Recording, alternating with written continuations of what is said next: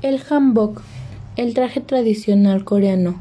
Este traje, aunque estéticamente no se parece nada al kimono japonés, sí se comparte su significado. Es decir, aunque puedes encontrar a gente usándolo de forma cotidiana, lo normal es que solo se use en ocasiones especiales como festivales o bodas.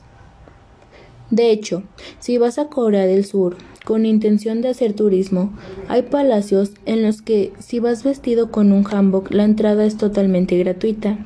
Por supuesto, no es necesario comprarse uno, puedes alquilarlos y devolverlos. Al igual que también pasa con los kimonos, los hanbok tienen sus dos versiones, para hombre y para mujer. El hanbok femenino se compone por una chaqueta corta, tiene mangas largas, y muy anchas y se cierra en la parte frontal con un lazo de forma elegante, una especie de torero blusa y una falda muy larga con tirantes. Lo primero que se coloca es la falda, que en realidad es parecido a un delantal. Se ata alrededor del cuerpo hasta que el cinturón queda por delante, a la altura del pecho más o menos. Después se coloca la blusa o torera por encima y se ata un lazo hasta dejarlo a medio hacer. Y al último se coloca la chaqueta. El hanbok masculino, el traje tradicional para hombres, es muy similar al femenino, pero en lugar de una falda tienen unos pantalones que se atan directamente a la cintura, sin ningún tipo de tirantes. Eso sí, al bajo de estos lo doblan meticulosamente para ajustarlo a los tobillos y que quede pegado a los calcetines. La camisa de ellos es más larga y le llega hasta las caderas, pero el amarre que usan es idéntico al de las mujeres. Tanto la versión masculina como la femenina están sujetas a variaciones, las cuales dependen del cuerpo, la estación y el estatus del que lo lleva puesto.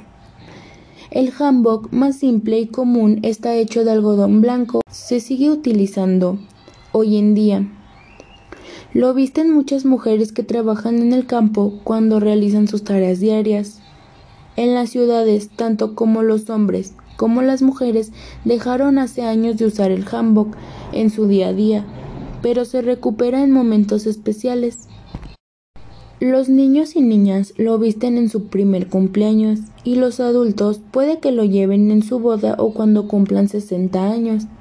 También es utilizado por todos los miembros de la familia durante los saludos del día de Año Nuevo.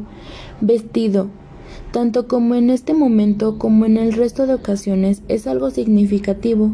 Reafirma la validez de las tradiciones y prueba que éstas aún se respetan y conservan. En los últimos años se está produciendo una revolución, la cual tiene como pronto Punto central, el hanbok. Diseñadores coreanos han tomado el traje típico como objeto de sus creaciones e intentan reinventarlo, otorgándole características propias de la moda actual.